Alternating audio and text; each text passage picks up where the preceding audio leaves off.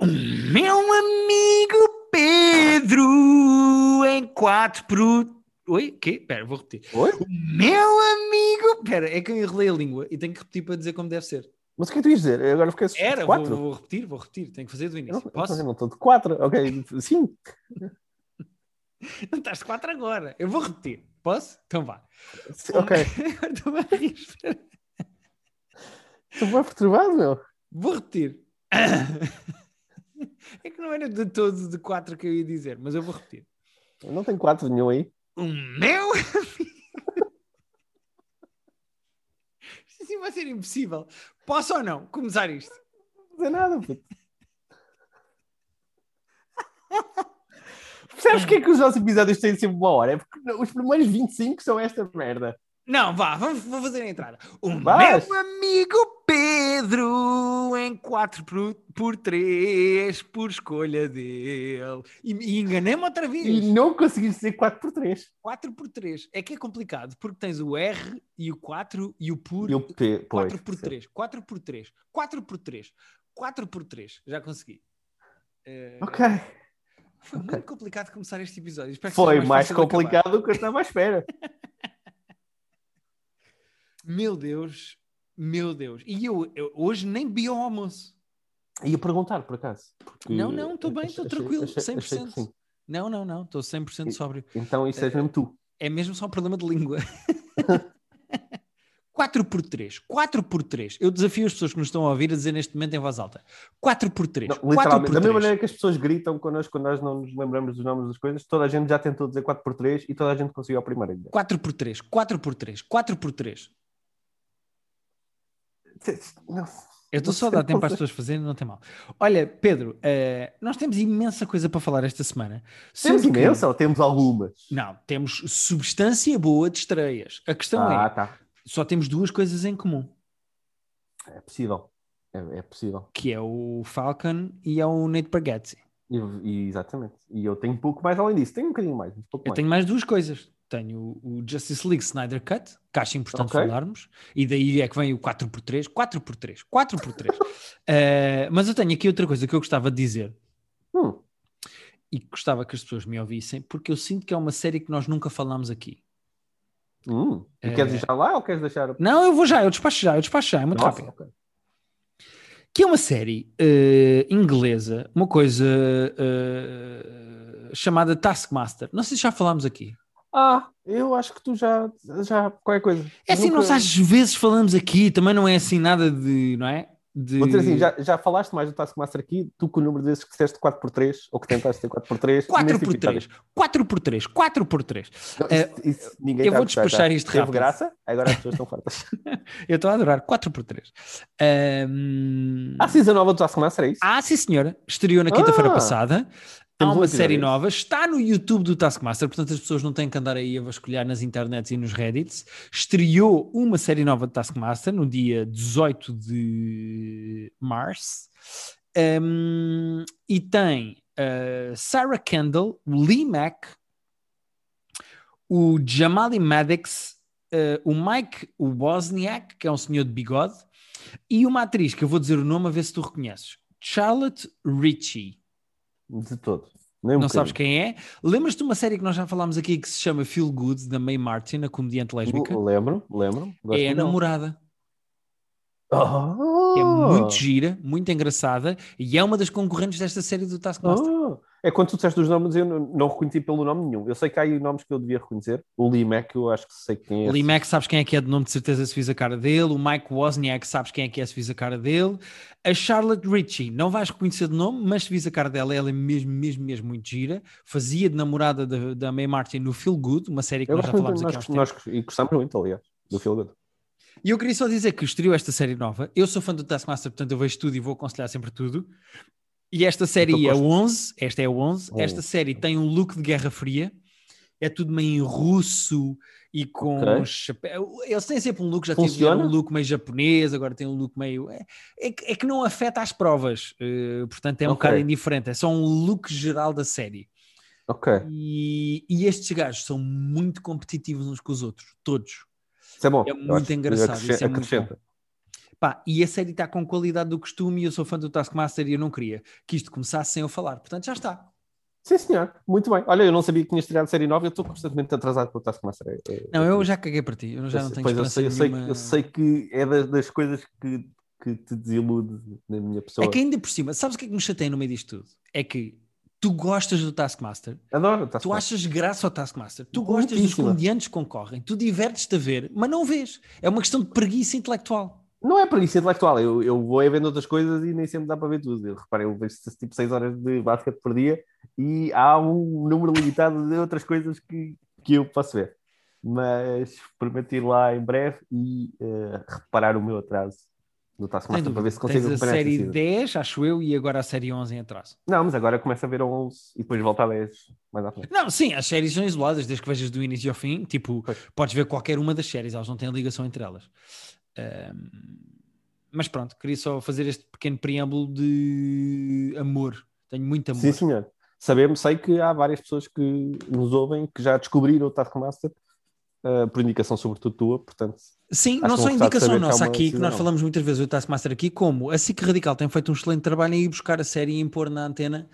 Sim. E eu descobri, por exemplo, recentemente com uma grande amiga minha, a Rititi, tu conheces do meu casamento, a Rititi Uh, no outro dia estávamos a falar e ela disse: Ah, Taskmaster, eu adoro, vocês também veem. E eu: Não, não, não, parou. Não, não é parou. é isso. Não vocês também veem. se eu vejo Taskmaster.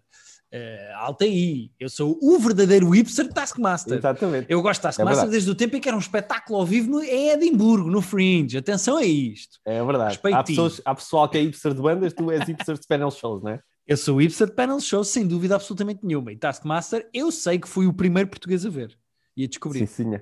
Portanto, talvez só Jorge Amaral tenha descoberto primeiro do que eu. Mas. Não foste tu que puseste o bichinho?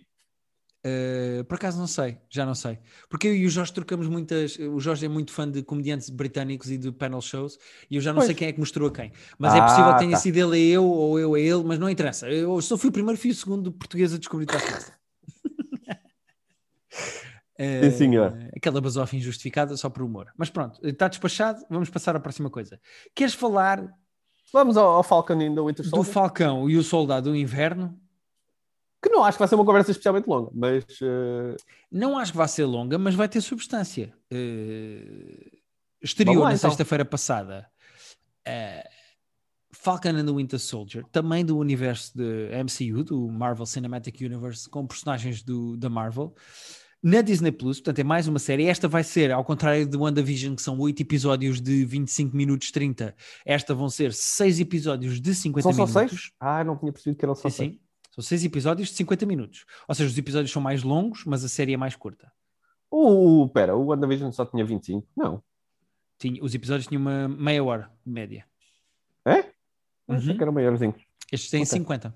Não, este eu percebi que era grande, mas achei que, que era maiorzinho o WandaVision. Uh, mas eu ah. gostava de saber o que é que tu achaste do Falcon and the Winter Soldier. Porque há Olha, a expectativa eu... e há a realidade. Eu quero saber o confronto não, entre as duas coisas. Não, não, eu, eu, não pus tanta expectativa nesta como acho que estou com o Loki. Eu acho que quando vi o trailer do Loki, eu estou mais tipo, ah, isto vai ser mesmo giro.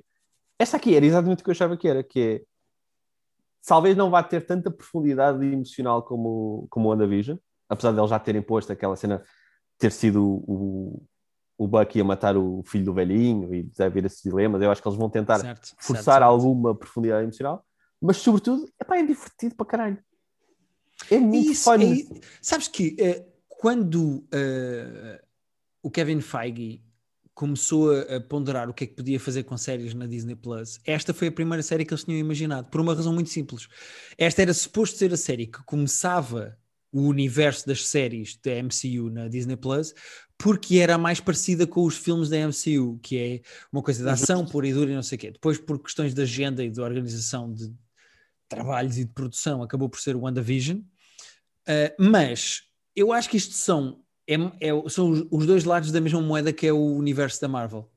Ao mesmo tempo tens coisas como a Wanda, que eu acho que é 100% original em termos de ideia, uhum. e que por acaso, na minha opinião, depois no último episódio até falhou na parte de concretizar isso em termos de ação, Uh, aqui ao contrário, eu acho que a parte emocional está nos mínimos garantidos e básicos só para manter pois, interesse e a ação está perfeita. Repara, os primeiros 15 minutos, 10 minutos deste episódio, do primeiro episódio são, do Falcon and Winter Soldier, é o nível cena... de pá, Avengers.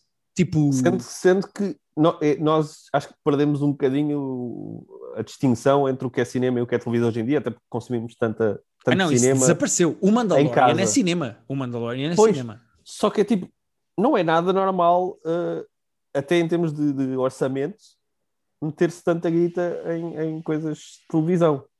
O orçamento que é preciso e, e- e a perícia técnica que é preciso para fazer aquela sequência toda do, do Falcon com a, tia a salvar, a salvar o, o general lá, do, o general não, o soldado, Uhum. no, naquela perseguição de aviões e de helicópteros. Aquilo, aquilo é incrível, aquilo é, é caríssimo e é incrível. Não, epá, eh, acho que é o- a- série Falcon and the Winter Soldier dizer assim, malta, ok, gostaram do WandaVision, tudo bem, mas aqui é a ação pura e dura. Temos militares, temos voos rasantes, temos bombas, temos terroristas, temos ação pura e dura. É, aqui é a ação pura e dura. Portanto, divirtam-se. Pá, mas é, é, eu estou super entusiasmado com este theme park, com este parque temático que, que a Disney Plus tem, de pá, olha, aqui é, o, aqui é a montanha russa do- dos tiros e dos, e, de- e dos voos e do coisa. Olha, aqui temos uh, a profundidade emocional sobre o luto. A seguir vamos ter o- quase um, um, um CSI interdimensional do Loki com, com,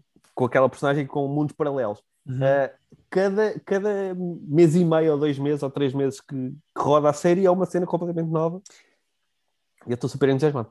Qual é o problema desta série, na minha opinião? E não sei se tu Hum. concordas ou comigo, comigo ou não, mas eh, este podcast devia se chamar, não sei se concordas comigo ou não, porque é o que eu digo sempre que nós falamos de uma coisa diferente. Mas eh, a, a- a série nasce de se juntarem duas personagens que são os melhores amigos do Capitão América. Sim. A premissa é que o Capitão América, pronto, acabou. Ele está velhote, viveu a sua vida, entregou o escudo, não interessa. Tanto que eu gosto daquela cena de- da conversa sobre teorias da conspiração, que é basicamente um gozo às teorias da Pá, net. sim. tem- tem sobre muita o que é que se passa com o Captain America. Ele diz, mas está na, está na lua a viver. Sim, sim, eu claro. gosto, que- claro eu que gosto quando ele, pá, o puto está claramente tipo, entusiasmado de estar ali outro e ele. Não, mas é, eu ouvi dizer que ele está na Lua. Não, tá Depois o gajo até vai embora e diz: Sim, sim, agora tenho coisas para tratar em Washington, coisas sobre a Lua. Hum. Pois, pronto, eu gosto desse Muito, gozo. muito eu stuff, gosto é. quando as séries piscam o olho às teorias da conspiração que existem sobre as próprias séries. Tranquilo. Qual é o problema Uhum. desta série? É que o Capitão América, no fim do Avengers, quando ficou velhote, e neste momento não se sabe se ele morreu ou se está só velhote e reformado em qualquer lado, mas pronto, não interessa o que aconteceu ao Capitão América. Na minha opinião, o Capitão América neste momento já é irrelevante. Mas eh, Sim. ele passa o escudo para o Falcon e diz: Falcon, és tu o novo Capitão América. E mesmo ao lado estava o Winter Soldier, o Bucky Barnes, e toda a gente no cinema teve a mesma opinião que eu, que é: não, não, não, não. Este gajo está parvo. Claramente ficou velhote e estúpido, toma os comprimidos. O Capitão América, o novo Capitão América tem que ser o Bucky Barnes. O Falcon não é nem metade interessante. E esta série é, e ainda bem, atenção a isso, ainda não cheguei ao meu ponto, mas e ainda bem, é sobre essa passagem de testemunho. É sobre como o Falcon acha o peso da responsabilidade demasiado grande e então cede o escudo. É a relação dele com o Bucky Barnes, como ele continua a mandar man- mensagens ao Bucky Barnes e o Bucky Barnes ignora. É sobre. Esta série é toda mais do que, como a WandaVision era sobre res- eh, luto, esta série é sobre responsabilidade e legados. É, Uhum. é tão simples como isso. Qual é o problema?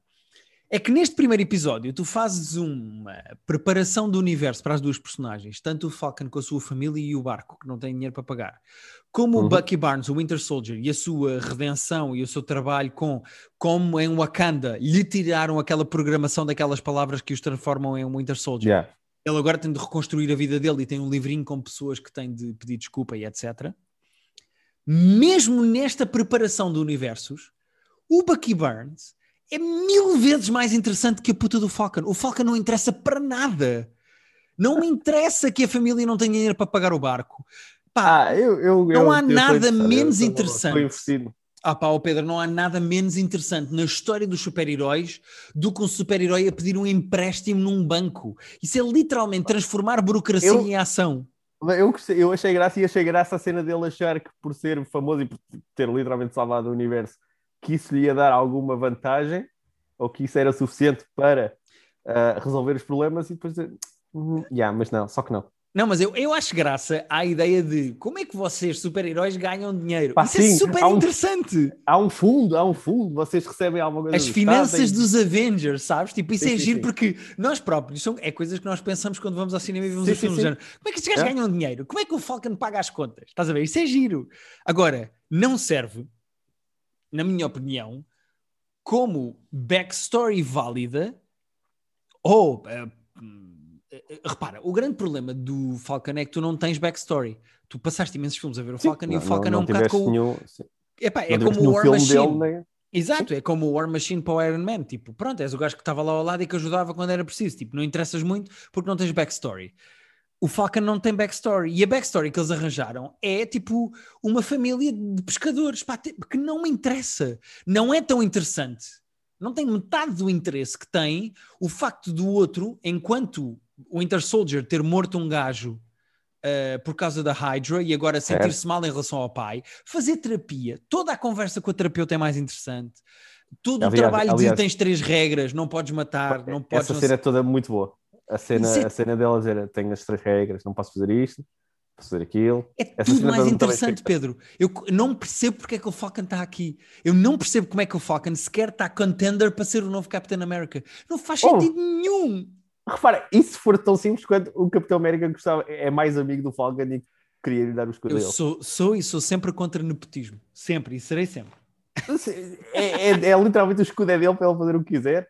Ah, e no fim o episódio acaba com aquele cliffhanger, ah, com aquele momento, wait, what?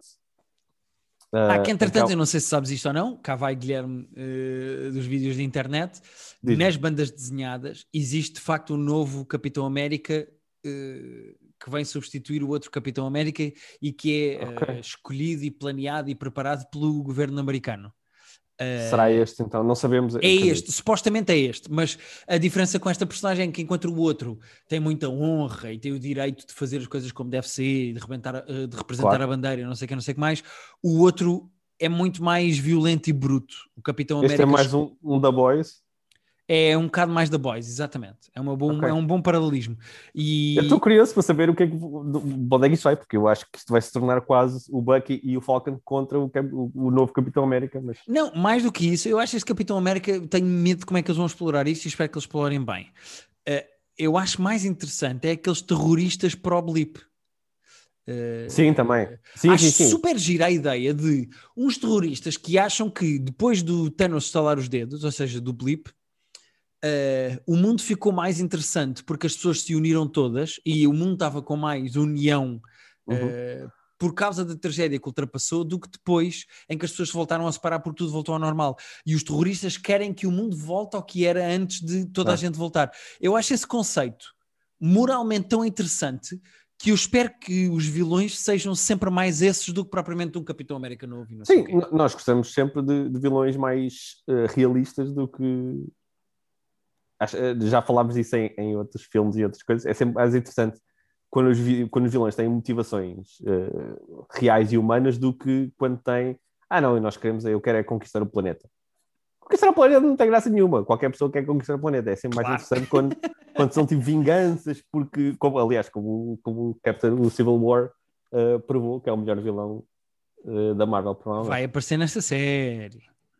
Estou muito curioso com tudo. Quero saber como é que tudo dá. Também, estou é contente porque eu acho que isto é ação pura e dura e bem feita. Eu acho que está mesmo, mesmo, mesmo bem feito. Achei um bom primeiro episódio, se bem que eu acho que eh, eh, o grande problema desta série é o problema de antes, que é a personagem do Falcon.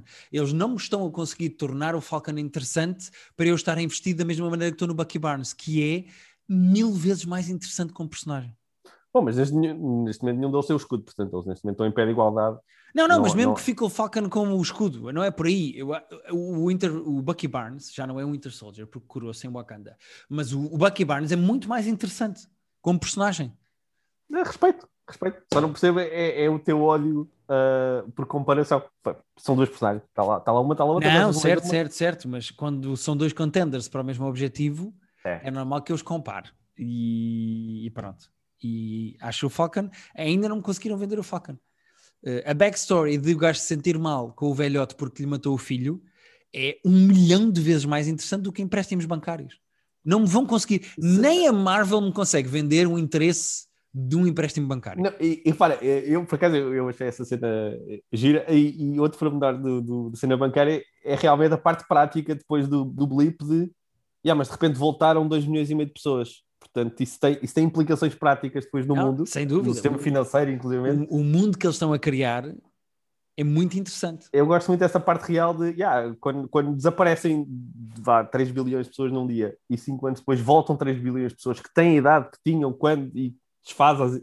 Isso tem implicações giras no mundo. Sim. no Mas já no. Spider-Man eh, se tinha falado disso como quando, por Sim. exemplo, tu pensas que um irmão mais velho pode alunos. passar a ser o irmão mais Yeah, novo. Eh, Sim. coisas assim do género. E mesmo que não se esteja a explorar isso a fundo, porque a série, enfim, o filme e a série não é sobre isso, eu gosto quando eles de repente passam por esse. Ah, pois é, este mundo aconteceu isto e no nosso não. Yeah. Mas pronto, é o meu take sobre o primeiro episódio de Falcon and the Winter Soldier. E diz-me tu, que tu que são seis episódios só. Seis episódios, vão Então ser só seis temos cinco, episódios. cinco semanas disto e depois Sim. vamos para o Loki. Eu não sei quanto tempo depois é que demora até ao Loki, mas Eu acho, eu acho que eles estão mesmo numa de não há cá intervalos nenhums, porque até porque eu acho que o plano deles que foi bem pensado e está a ser super bem executado de nós queremos ter os subscritores sempre. Nós não queremos o que aconteceu na, na primeira série do Mandalorian, que é yeah, as pessoas eh, imagina, subscrevem na última semana que sai, o, que sai o último episódio, veem tudo tipo numa semana e cancelam a subscrição. Eu acho que eles querem eh, dar razão às pessoas para estar sempre subscritos o tempo todo. Sendo tanto que eles passaram seis, eh, 100 bilhões de subscribers agora. Portanto, eu acho que este comboio vai ser sempre Star Wars, Marvel, Marvel, Marvel, Marvel, Star Wars. Eh, sim, percebo. E eu estou afim, eu estou dentro. Ah, eu, tô, eu quero muito, quero muito e quero agora. E, e, e acho mesmo ao nível de ação pura e dura, muito bem feito Falcon and Winter Soldier. Aqueles primeiros 10 Não, minutos fantástico, são um fantástico. exemplo prático de vamos fazer isto bem, vamos fazer isto com qualidade. Yeah. É isto que vocês podem encontrar aqui. É militares e tiros e, e operações e não sei o quê, mas é isto. Eh, é isto que vocês podem esperar disto, portanto divirtam-se. Estou a comprar. Também estou. Mais coisas. Nate Bargatze? Ah, podemos. Ah, eu, eu, eu achei muito fraco. Eu gosto muito do Nate Bargatze. Ah, eu achei espécie fraco. Mesmo Saiu fraquinho. na semana passada, só para situar, saiu na semana passada Sim. na Netflix o novo special. Uh, por acaso tem saído pouquíssimos specials, mas já vamos falar disso. Tem. Até porque Eh, não sei se viste algum telejornal este ano, mas Há um vírus, ou o que é, não é? Pronto. há uma, sim, há uma pandemia ligeira. Um, o Nate Bargatze, que é um comediante que eu e o Pedro gostamos bastante, comediante americano que já tinha um special em nome próprio na Netflix chamado Tennessee Kid e que já tinha feito o da, special, o stand-ups, é assim que se chama, um dos episódios com meia hora, em que a Nikki Glazer, por exemplo, também tem um. Um, lança agora o seu segundo solo em plena pandemia. Saiu a semana passada, ou seja, o solo é de março de 2021, está fresquinho, acabado de sair, e chama-se The Greatest Average American. Um, epá, e eu também não achei nada especial. Eu, eu acho Eu- que tem momentos muito engraçados. Tem, não. Eu acho que ele é muito engraçado, mas Eu eu, não é muito acho o special um nada de especial. Ele tem um estilo muito que eu acho muita graça, que ele às vezes parece nem tem punchline, ele às vezes parece estar só a falar da maneira que ele fala e, e, e a maneira como ele fala tem mais graça às vezes do que as coisas que ele está a dizer. Ah, mas eu estava, eu, eu conheço, eu já vi várias vezes o Tennessee Kid e o, e o The Stand-Ups, eu conheço muito bem os outros dois, e eu acho que se eu fosse editar tipo um best-of dessas três coisas, dos dois specials de uma hora e da meia hora, eu acho que não, não sei se entrava alguma coisa deste. Foi aí que eu pensei que este é consideravelmente mais fraco do que as outras coisas que eu conheço dele. É giro porque este special, eh, sem contar com o do Kevin Hart, que eu não, não achei nada especial, este special é o único, ou é dos únicos, que é feito, planeado, gravado e lançado durante uma pandemia, que é uma coisa que Sim. não está a haver muito. E tu tens imenso texto sobre eh, máscaras, medir temperaturas, sobre tossir em público, que eu acho que é o texto mais engraçado e mais bem conseguido em relação à pandemia. A cena do medo tu tens de tossir em público. A cena de durante a pandemia houve malta que ganhou peso e outra que perdeu, mas ninguém ficou igual. Eu acho que é um. Acho que há ali coisas bem esmiuçadas do ponto de vista do humor de pandemia. Mas, e não sei se concordas comigo, eu acho que no geral o gajo tem sempre mais graça quando conta histórias e analisa Sim. histórias da vida pessoal do que quando faz humor de observação.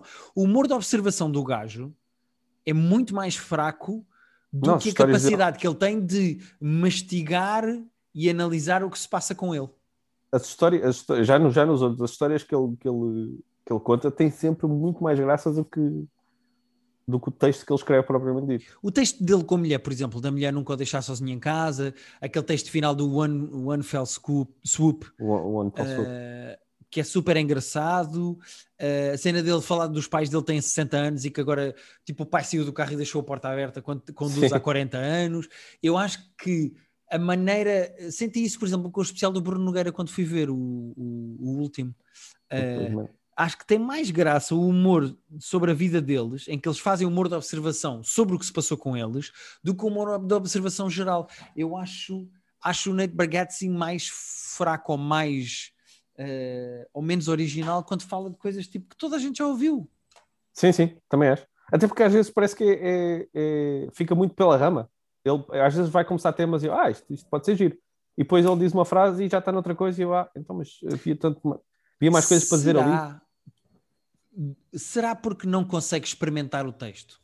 Porque não há tantas atuações? Mas ele disse que andava a viajar imenso e andava a trabalhar. Pois andava com o anão e tem aquela história engraçada Pois. de enganar o anão e dizer que não sabe quem é Tony Harding e Sim, não sei quê. é, tipo, isso é giro. eh, isso é giro. eh, mas também é só isso. é- Certo, é, não, é, é- é- é- são de 20 segundos, mas Mas ele disse que tem estado a trabalhar bastante, a fazer, a fazer aqueles espetáculos em drive-thrus, que até tem graça ele dizer, ah, quando uma pessoa não está a gostar de espetáculo e vai embora luzes." num, drive, num drive-thru dá muito mais cana, não é? Porque de repente está a meter marcha atrás e, e que faz mais estralhaço. Mas eu acho que o gajo tem graça e a, a- a prova disso é a, a piada recorrente que o gajo tem com os helicópteros, que ele vai pon- pontuando os- o special com a cena dos helicópteros, porque como ele tem de gravar ao, ao ar livre, eh, ele vai sendo interrompido por helicópteros que passam por cima dele em LA. E é engraçado a piada recorrente que ele vai fazendo sobre Sim, os helicópteros interromperem o espetáculo. Ele tem graça, ele tem mesmo graça, porque aquilo, Ele tem muita graça. mesmo que seja apontado a uma ideia que ele quer dizer sobre aquilo, tipo, aquilo é bem feito e ele tem muita graça a dizer. Ou seja, ele não é um, ele, ele é um comediante bom, ele é um comediante engraçado com boas ideias cómicas.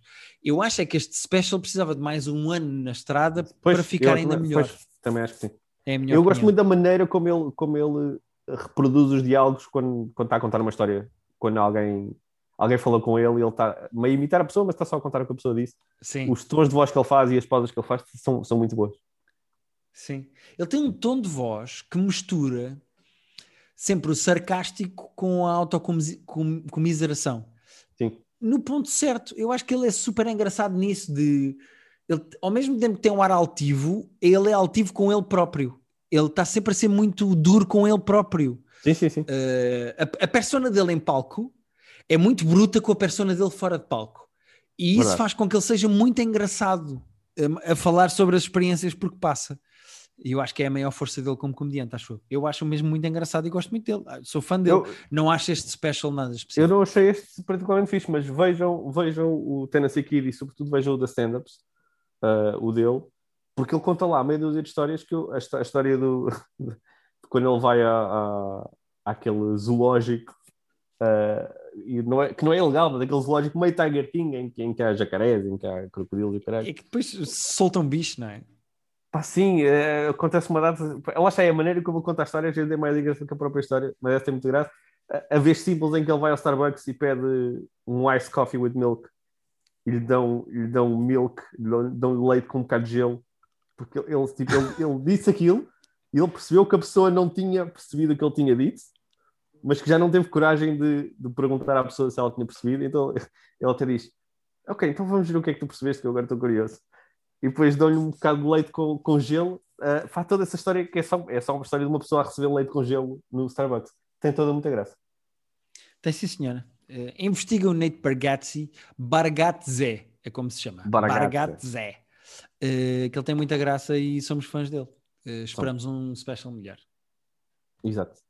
O que é que queres falar mais esta semana? Eu só tenho mais Olha, duas coisas, Guilherme, Pedro. Uh, eu, só eu só tenho mais uma. Ah, não, Não tenho tem duas. mal, não tem mal. Mas, mas eu quero ouvir, quero ouvir o Snyder Cut, quero, porque tu, tu foste mais corajoso que eu, tu, tu encaraste 4 horas, encaraste até a noite, quando tu, ontem à às 10 da noite mandaste mensagem uh, a dizer que estavas a começar o Snyder Cut, uh, eu pensei, o Guilherme é mais corajoso que eu.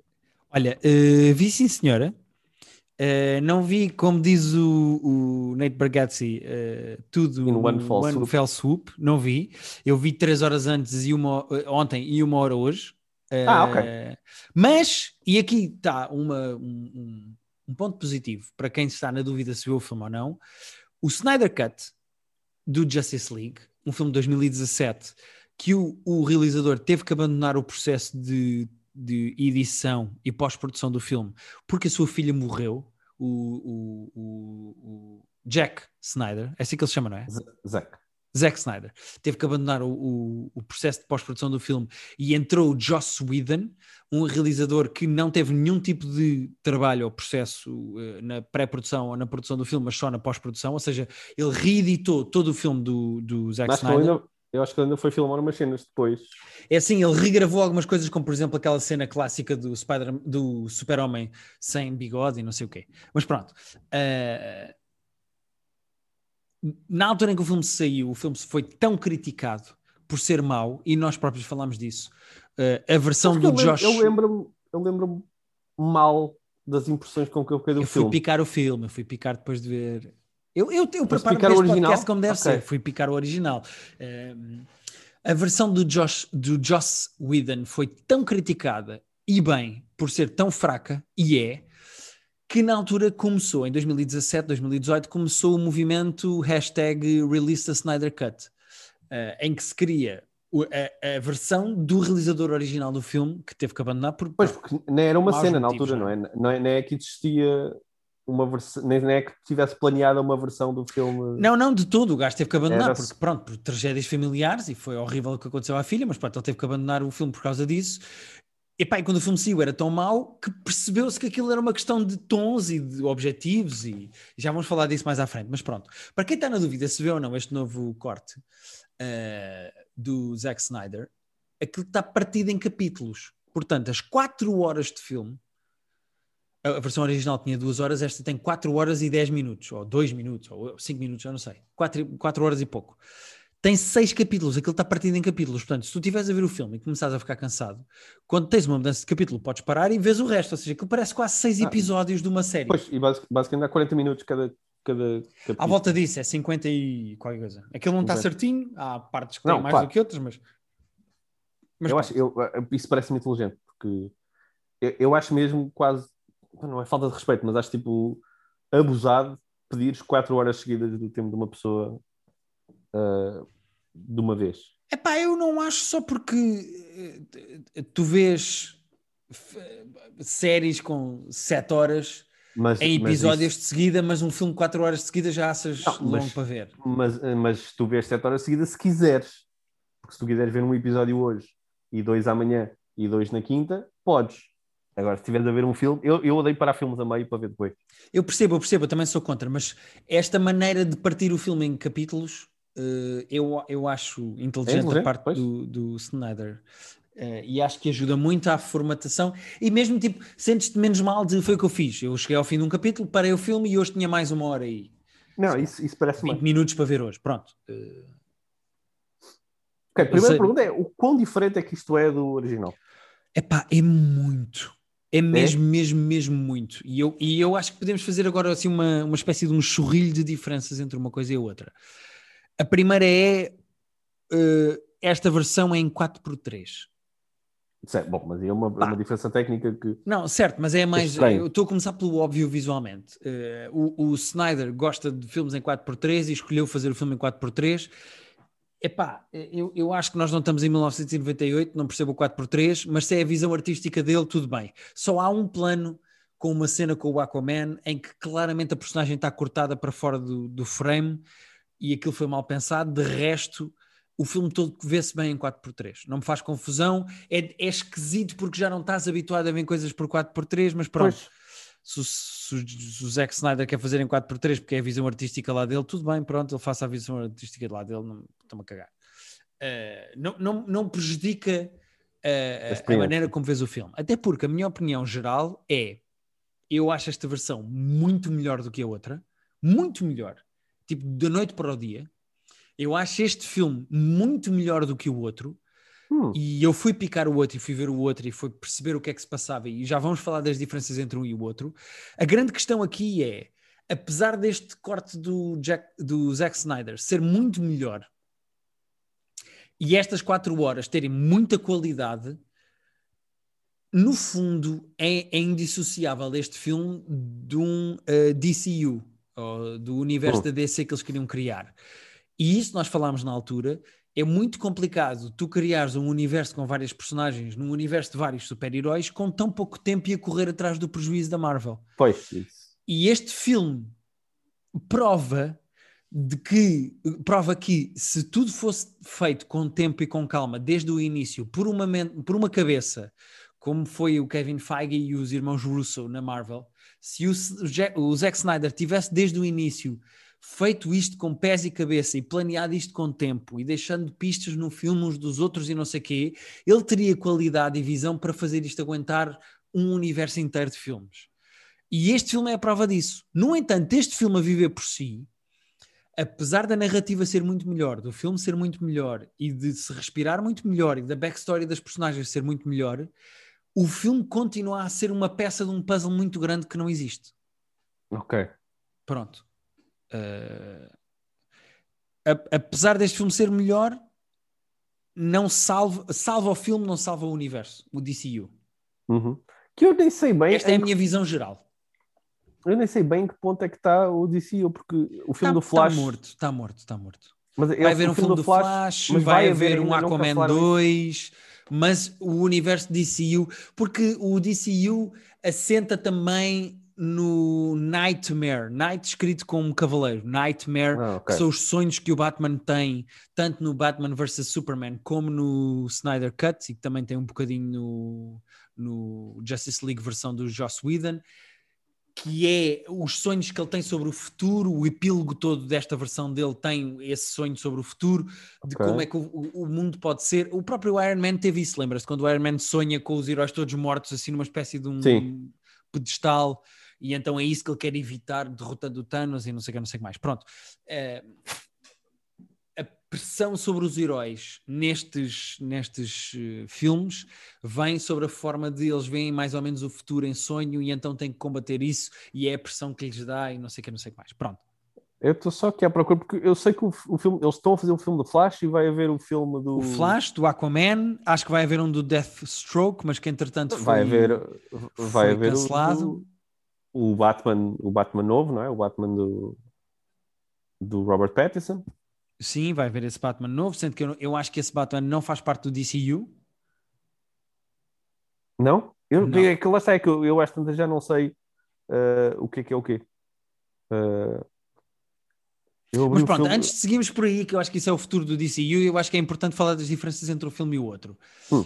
Uh, pronto, as óbvias são, um tem 4 horas, o outro tem 2 horas, um é em 4 por 3, o outro tem 16 por 9. Isto são as, as diferenças óbvias. Depois, uh, a versão do, do Zack Snyder é muito mais violenta, enquanto que o outro é Ok. PG-13, este é para maiores de 18. E aqui tu tens cenas mesmo violentas. Quando a, a Marvel, a- a-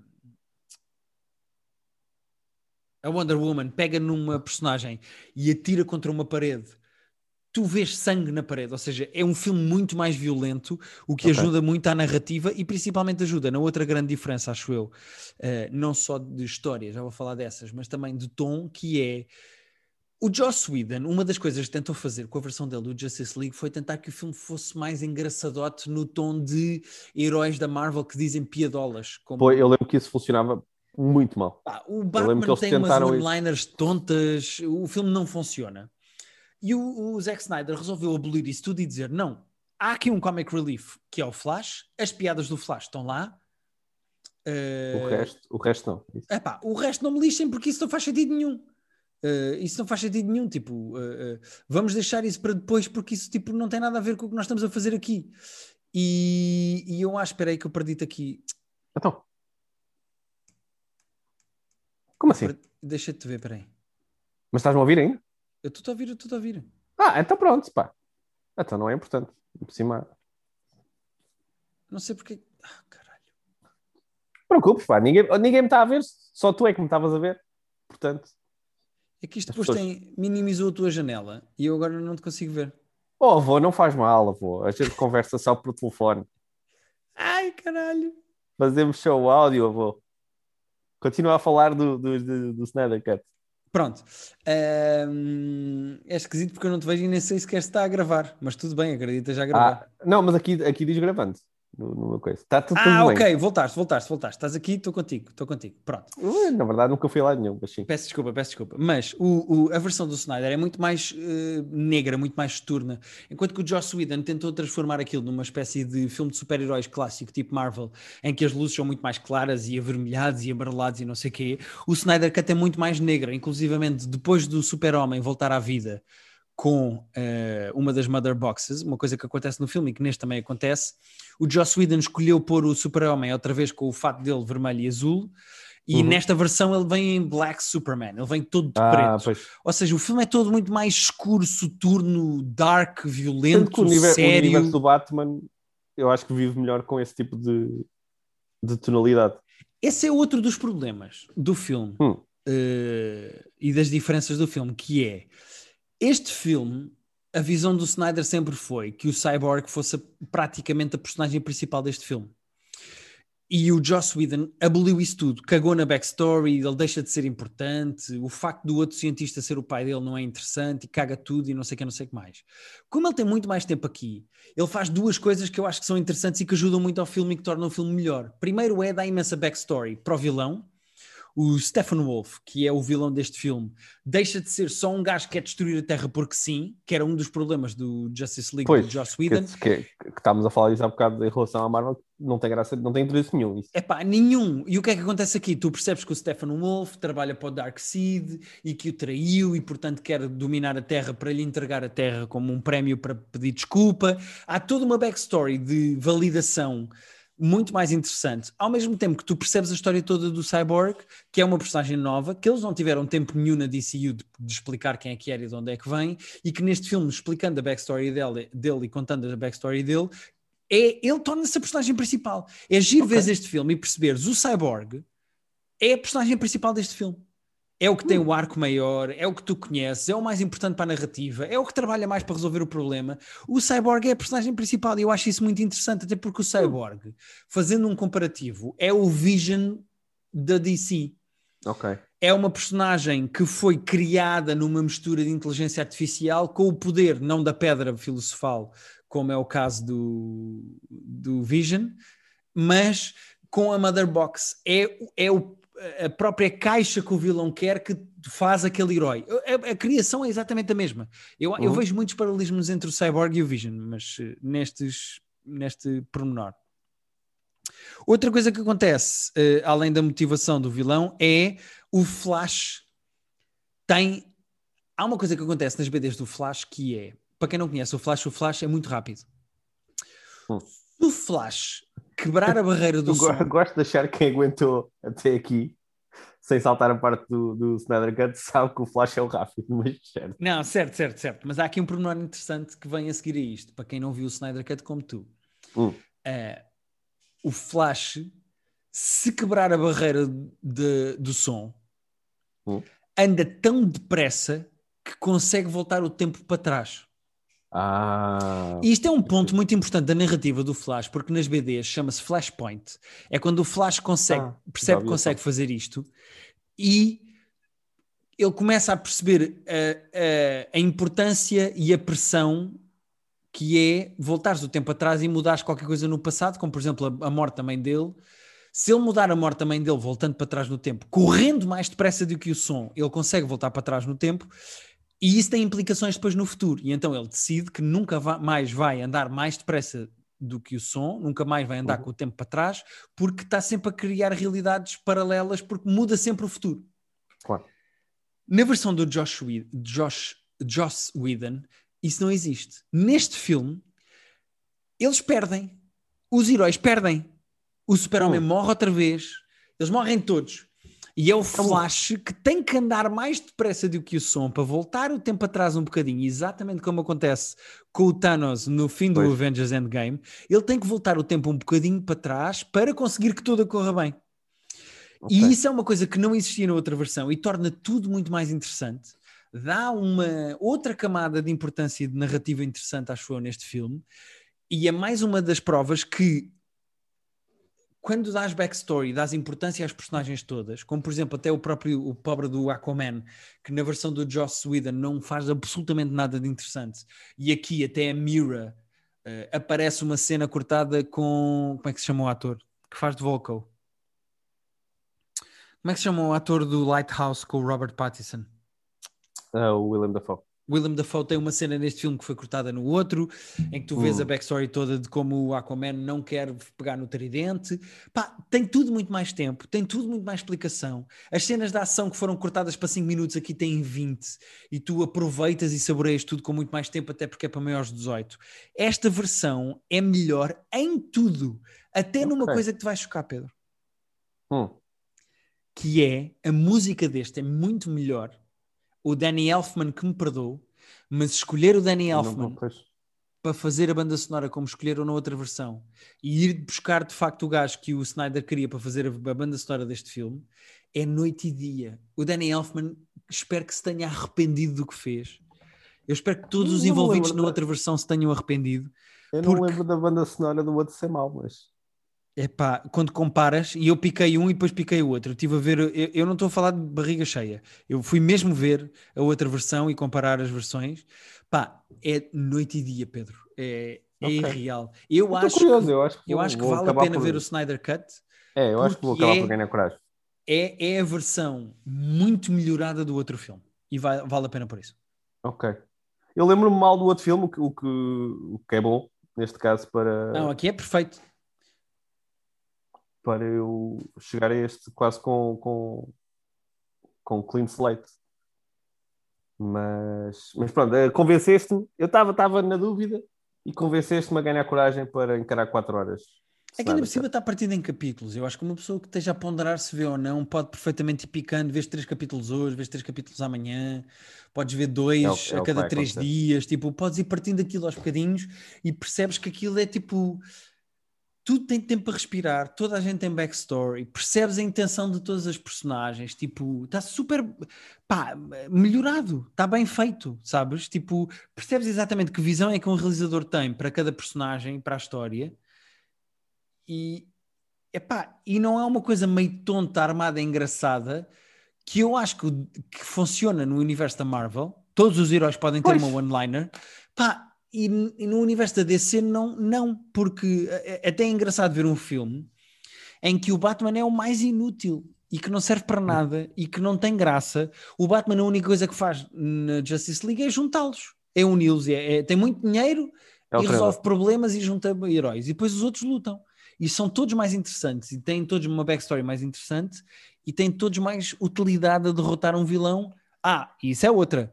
Uh, é, é, é giro comparar a maneira como o vilão é derrotado numa versão e noutra. Esta é uma luta super agressiva e violenta, muito bem feita, porque é para maiores de 18. E, okay. e, e, eu acho que é, está mais no tom do universo da DC fazer uma coisa negra, séria, pois, depressiva, é que... do que uma coisa de super-heróis divertidos. É que, é que é isso, eu acho que são mesmo universos diferentes. Uh e a DC vive muito melhor com, com, essa, com esse universo sombrio do que, do que com uma cena mais solarenga. Exato. E... Mas também sou honesto, imagina num universo paralelo que a filha do, do Zack Snyder não morreu e ele pode acabar a versão dele do Justice League. Eu não sei até que ponto é que em 2017 sairia um filme de 4 horas com o tempo que este tem. Pô, Não, mas eu acho que isso o estúdio, Nunca na o estúdio vida. ia dizer: ok, lança o teu filme com 2 horas e meia e é se queres.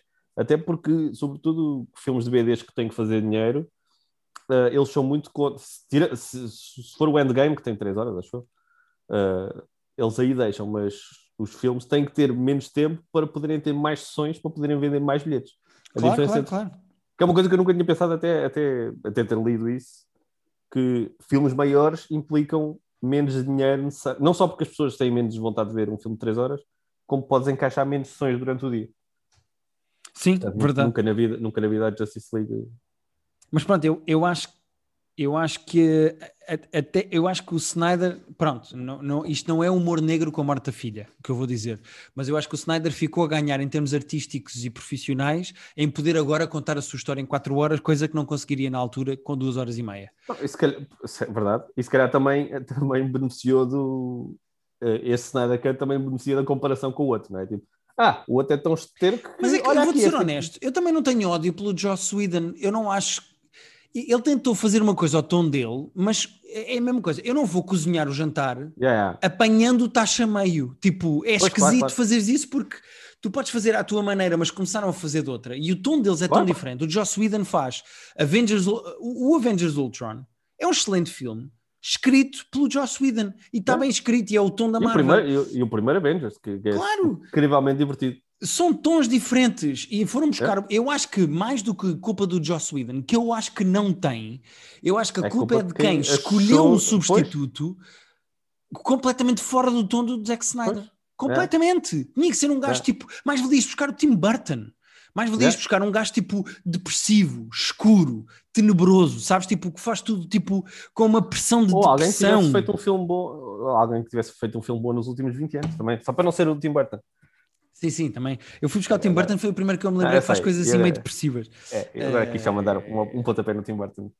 Mas pronto, esta é a minha opinião sobre o, o, o Snyder Cut. Ok, estou convencido a ganhar coragem para encarar isso. Acho que te vais divertir, mesmo. É uma boa experiência e as quatro horas passam bem. Tipo, é um bom filme de ação. Vai ser aos capítulos, mas, mas vou lá. Sim, senhora. Quando acabaste, depois dizes aqui o que é que achaste. Digo, digo-te a ti, a ti, as pessoas não precisam saber. Olha, Pedro, só tenho mais uma coisa muito rápida, isso põe tu também. Então conta-me, eu tenho uma e meia, porque tenho um, a finalização do The One. Ah, então dá-lhe aí. Uh, o que é que achaste do The One? É, olha, o, o, que eu achei do The One, por isso é que também não vou alongar muito, é o que eu tinha achado semana passada, que é quando eles estão na parte mais filosófica e mais uh, profunda vá, de, de emoções de, das consequências que aquela tecnologia. Nós estamos a falar do The One, que é a série uh, que eu tinha descrito como sendo meio Black Mirror, meio uh, White Lines, que tem uma tecnologia em que as pessoas, através do seu DNA, podem, ser, podem receber o match da sua alma gêmea, da sua relação perfeita. Uh, e a série nova da Netflix uh, sobre esse tema. E eu tinha dito semana passada que a parte filosófica, a parte das relações, a parte das consequências dessa tecnologia é interessante. É giro, até ficámos aqui a falar, num, tivemos aqui um pequeno debate. Porque essas consequências, porque as consequências disso existir, de facto, são, são, são interessantes. Uh, uma pessoa pergunta-se uh, aquela questão mais óbvia de pessoas que estão numa relação felizes, havendo uma tecnologia que lhes garante um, um, uma alma gêmea, vá. Faz sentido quererem explorar esse. Enfim, essa parte é interessante. A parte do crime é, sinceramente, é profundamente desinteressante. Já vimos crimes corporativos, crimes de polícia a investigar quem é que matou a pessoa, o motivo corporativo. Já vimos isso mil vezes. Interessa já vimos menos, isso. É? Interessa menos, já, já foi feito, já foi bem feito. Isto aqui não é bem feito. Portanto, eu mantenho o que tinha dito semana passada, sendo que o final então é, é especialmente fraco, porque a resolução do crime é profundamente desinteressante.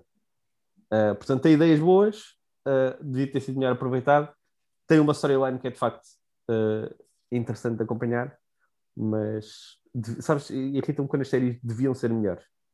Há séries que nunca, nunca iam ser boas, portanto, olha. Porque agora, parece séries... que falharam, não é? É, parece que estão a dever. Vocês, vocês te, estão a dever aqui qualquer coisa. E é um bocado o caso do mano. Sim, senhora. E qual é a outra coisa que tinhas para falar? Olha, vi o documentário uh, novo da Netflix do College Admission Scandals, que eu até estava aqui a ver o nome. Uh, o documentário chama-se Operation Varsity Blues, The College Admission Scandal. Que é. Uh, é sobre o quê? Caso... Desculpa? É sobre o, o, caso que rebentou há um ano e pouco, que até meteu a Felicity Huffman. Ah, da malta que pagava para pôr os filhos na faculdade. Da malta que pagava para pôr os filhos na faculdade. E é um documentário novo da Netflix, é documentário solo, portanto é uma hora e meia, vá. É uma hora e quarenta uh, de documentário que se vê bem e, que acaba aí, não é uma série. Como chama-se? Uh, chama, tem este nome longo: Operation Varsity Blues, The okay. College Admission Scandal. Só para ir eh, pesquisando aqui enquanto tu falas. Uh, assim, enquanto documentário tem uma coisa curiosa, porque é metade documentário tradicional de pessoas a falar para a câmara e metade uh, reencenações das cenas. Eles chamaram mesmo atores, alguns mais ou menos conhecidos, inclusive o gajo que faz o diretor uh, do FBI, não é o diretor do FBI, mas o, o vilão vá no, no, no field do WandaVision, aquele, aquele. Ah, o. Como é que ele se chama? Eu não me lembro o nome do personagem nem do ator, mas ele faz uma das personagens que. que... Tyler Hayward. É o ator? Não, é, é o nome da personagem dele no WandaVision. É o director Tyler, não é uma coisa assim. Exatamente. Uh, ele faz isto porque o filme, o filme, além de ter pessoas a falar para a câmara, jornalistas e expertos em, em college admissions, uh, tem também essas reencenações em que eles vão mostrando como é que teriam sido feitos, muitas vezes baseados nos próprios telefonemas que eles conseguiram gravar, que o FBI gravou, eles metem atores a interpretar os telefonemas e a fazer como se fosse um filme. E okay. dá um look interessante à coisa. Uh, pá, o caso não é sinistro, daquele, enfim, é, isto é um true crime, mas não é daqueles true crimes em que morreu, em que alguém matou 17 pessoas na, na banheira. É, só pessoas que usaram o seu privilégio e o seu dinheiro para, para, pois para é pôr os filhos na faculdade. É? Acaba por ser uh, um bocado enojante, vá, o, o, a arrogância dos ricos de pá, nós temos dinheiro, portanto, qual é o problema de nós estarmos a pôr. Sim, o que é que eu não posso comprar, não é? Yeah. Uh, é, inter é interessante o esquema que o gajo montou, porque no fundo há um mastermind uh, que orientava os esquemas, que o que ele fazia era ele tinha contactos nas universidades, uh, sobretudo no, nas partes de desporto, dos, dos esportes menos conhecidos, porque, por exemplo, quando uma universidade dá uma bolsa de estudo a um gajo de basquete, esses jogos de basquete na televisão e se os jogadores são conhecidos, toda a gente conhece os jogadores, portanto não podia estar a dar à filha do, do, do fulano X uh, para ir para a equipa de basquete. Okay. Mas se ela fosse admitida com uma scholarship de, de sailing, ele conseguia falar, ele, ele, tipo, ele pagava a quem tratava do departamento de sailing para dar a scholarship para a miúda entrar. Ok. Uh, ele chegava a fazer photoshops uh, da rapariga, tipo, a fazer, a velejar, para uh, facilitar esse processo todo. Aquilo, aquilo era mesmo um nível de, de. Não era só tipo, olha, estão aqui 200 mil dólares e tu metes-me lá dentro. Era, era, era complexo. Uh, mas é, é, interessante ver o esquema todo e é interessante ver como a polícia uh, opinião. E depois é giro ver a relação, muitas vezes, de, de, dos filhos com os pais neste caso. Porque há vários pais que fa faziam questão de que os filhos não soubessem uh, que eles estavam a, a, fazer isto tudo. Porque eles a comprar a entrada achassem, deles. Eles queriam que os filhos achassem que estavam a entrar uh, legitimamente, uh, não só para não estar a pôr pressão nos filhos de terem que mentir e de saberem que são uma fraude, como de, de, de não quererem que os filhos soubessem que eles estavam a, a enganar toda a gente. E, e esses, esses, telefonemas entre eles às vezes são, são engraçados. Ok. Uh, pá, é uma hora e quarenta, é cultura geral. Uh, eu conhecia o caso por alto, mas não conhecia, não, não sabia os detalhes, não, não, conhecia o esquema todo. E valeu a pena ver uma hora e quarenta disto. Para quem Sim, gosta de cultura, é bom. E para quem gosta destes comentários assim sobre basicamente sobre casos reais, não é? É, eu, eu, gosto, eu gosto. É uma espécie de, de investigação. É um 6 às 9. É, é um 6 às 9. Mas é bem feitinho. Mas é bem feitinho, diz ele. Um... E tu tens mais uma cena? Mais uma, falo muito rápido disso. Da mesma maneira que há umas semanas falei aqui do documentário da Taylor Swift, vi recentemente, quem ouviu o Terapia de Casal já sabe do que é que eu vou falar, mas porque a Rita resolveu falar disso no Terapia de Casal, mas vi o documentário da Billie Eilish. Eu sei que tu não gostas ah. da música da Billie Eilish. Não, eu gosto da música da Billie Eilish. Não gosto tanto quanto vocês. Não, pois, é verdade. eu, eu, sou muito fã da música da Billie Eilish. Pois é, mais isso. Não, eu gosto, eu gosto. Nós, nós um... na Madeira, no casamento do Vitor, ouvimos bastante no carro. Ouvimos muita Billie Eilish no carro. Epá, eu e gosto acho, muito da música dela. Acho, gosto mesmo acho muito. Já lá estavas. E uh, saiu um documentário que acompanha o processo criativo do álbum dela uh, Where Do We Go When We Fall Asleep. Um, na é um Apple novo? TV Plus. É um álbum que já saiu e ganhou um milhão de Grammys. Okay. Uh, Sim, mas não é, não é. Ok, o álbum não é tipo. dá um mês. Não, não, não, não, não. não. O documentário acompanha uh, esse processo mais antigo. O documentário é de 2021, mas acompanha esse, essa altura da, da produção desse okay. álbum. Chama-se The World's a Little Blurry. Uh, e acompanha basicamente os bastidores disso, mas também depois os bastidores de a primeira vez que ela vai a, a, a Coachella, um, hum? a tour dela, e ela é uma miúda muito interessante porque é muito carismática e é giro ver a relação que ela tem com o próprio irmão, que é basicamente quem escreve as músicas. Ela diz que odeia escrever música, ela tem uma excelente voz, mas odeia escrever música, e o irmão é um bocado o mastermind musical por trás daquilo tudo. E é giro ver a relação deles os dois, mas há um lado importante de perceber aqui que é ela é uma adolescente e tu estás a acompanhar pois. uma adolescente e então tens ela é uma adolescente com 16 anos no espaço de 3 anos ficou uma super estrela que ganhou tipo 47 Grammys de uma vez yeah. uh, ela dominou os Grammys um ano com um álbum tipo foi assim um fenómeno inacreditável de um dia para o outro e é giro veres como é que uma miúda que escreve no quarto do irmão em casa dos pais, em tão pouco tempo e tão rápido, se torna um fenómeno de esgotar tours pelo mundo, fica milionária e vês a relação dela com os pais e a maneira. É giro porque oscilas sempre entre ver uma miúda adolescente a ficar muito conhecida e como é que ela se relaciona, a música dela com as coisas da vida dela, que às vezes são dramas de adolescentes, mas que ela transforma musicalmente em coisas que tu te relacionas, outras vezes não como continua a ser uma adolescente que tira a carta e os pais ficam uhum. preocupados porque ela vai fazer a primeira viagem de carro sem uhum. eles lá. Como é que ela se relaciona com os namorados? Ela cresceu a ouvir a música do Justin Bieber porque era a grande superestrela da altura. Como é que é quando ela conhece o, Justin Bieber, ah, sendo gente. ela já uma superestrela, tipo, com fama ao nível de Justin Bieber? Ou seja, é engraçado acompanhar os bastidores do crescimento de uma adolescente em que por acaso também pouco, é uma super estrela musical, estás a ver? É giro veres. Podes ver isto do ponto de vista de eu adoro a Billie Eilish, quer ver os bastidores, ou podes acompanhar isto do ponto de vista de isto é uma adolescente que por acaso é a Billie Eilish. Tens os dois lados Exato. da moeda, podes ver das duas maneiras. Eu acho o documentário bem conseguido. Eu que gosto da música de Billie Eilish e que fui ver ao vivo quando ela veio cá e adorei o concerto, porque toda a estética dela é muito interessante para mim, a música dela eu gosto.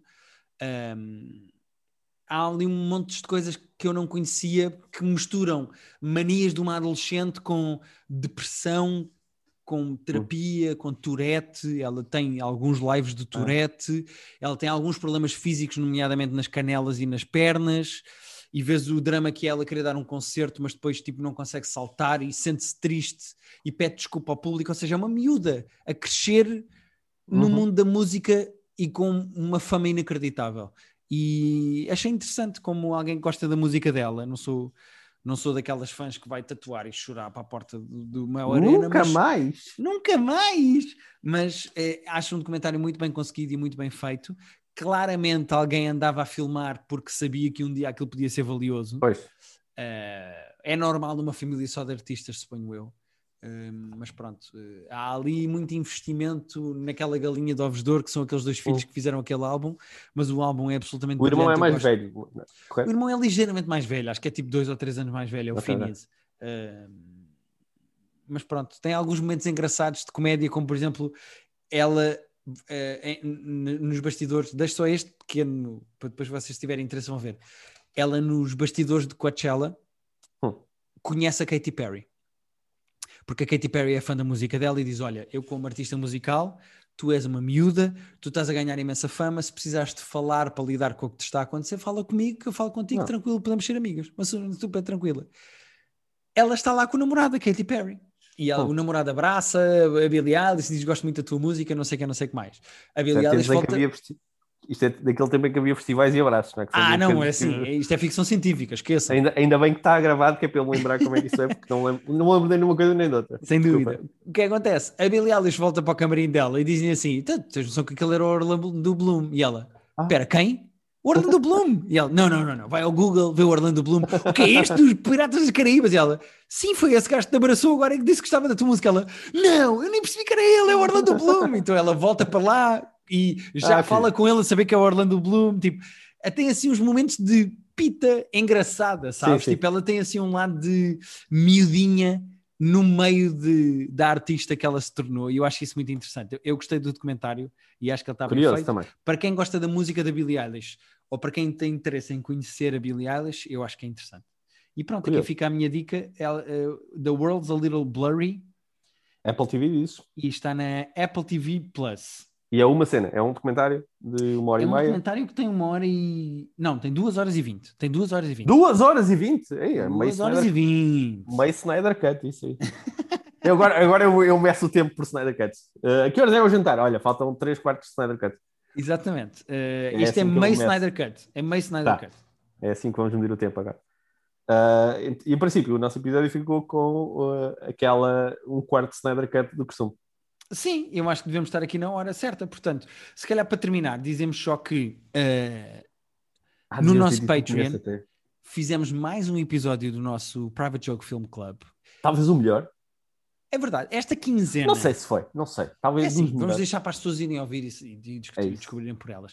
Eh, nesta quinzena calhou filme bom, portanto, é, esta quinzena vimos o eh, Doctor Strange Love, a, a- a comédia de 1964 do Kubrick com o Peter Sellers. eh, e, E com o Peter Sellers e com o Peter Sellers. E com o Peter Sellers. E era para ser com o Peter Sellers e ele não pôde na altura. E o Peter Sellers depois não pôde. Uh, tem três vezes o Peter Sellers, era para ser quatro, mas ele não pôde. E uh, se viram o filme, ou se quiserem acompanhar o nosso Private Joke Film Club, é ver o filme, pagar o nosso Patreon, está em patreon.com.br private joke e tem lá uh, as nossas opiniões sobre o filme. Daqui a 15 dias faremos a versão com o filme mau, que vai ser um filme sobre uma menina que tem dentes na vagina. Não vou dizer mais, basta dizer isto. Repara, que outro podcast é que é tão versátil que nós tipo, falamos, do, falamos do Snyder Cut, falamos do Doctor Strange Love do Kubrick, falamos da Billie Eilish, falamos de uma miúda, de um, de um filme que tem uma, uma gaja que tem, tem dentes na, na, na, na, na, na- na Onde? coisa. Na Exatamente. Uh, É, é, é muito versátil este podcast. Eu acho este o podcast de entretenimento e de cultura pop mais versátil em Portugal. Mas se De vocês longe. souberem outro, digam. Eu estou aberto aqui a discutir. É verdade. E Aliás, este é o pode- único em que se consegue dizer 4x3, 4x3, 4x3. É o Sim. único. 4x3. Acabamos como, como começámos. Ah, desta vez conseguiste acertar todas. Estou muito surpreso. 4x3, 4x3. Ok, acho que Vamos acho que fazer já assim. perdi- Vou acabar este episódio com o início que não consegui fazer. Achas que consegues desta vez? Acho que consigo. E hoje agora te pergunta, achas que ainda está alguém aqui a ouvir? Eu acho que ainda estão, porque estão, estão à espera que eu consiga. Será que é possível que toda a gente se tenha ido embora e só estejamos nós? Tipo, nunca ninguém vai ouvir esta parte. não, eu acho que ainda ninguém- não, não, ainda estão pessoas a ouvir. Ainda estão pessoas Ainda a ouvir. perdemos toda a gente? Ok. Aqui vou eu. Então, te- então para terminar. Até para a semana, malta. O meu amigo Pedro em 4 por. Foda-se, caralho. Ai, nossa senhora, é muita incompetência. Tu não trabalhaste na rádio e na televisão? Pedro em 4 por 3 neste podcast. Vou dizer assim, conseguiste, mas notou-se muito o teu medo de fazer a geneira. Foi tirada Estavas a andar ali. Estou triste. É. Eu estou triste.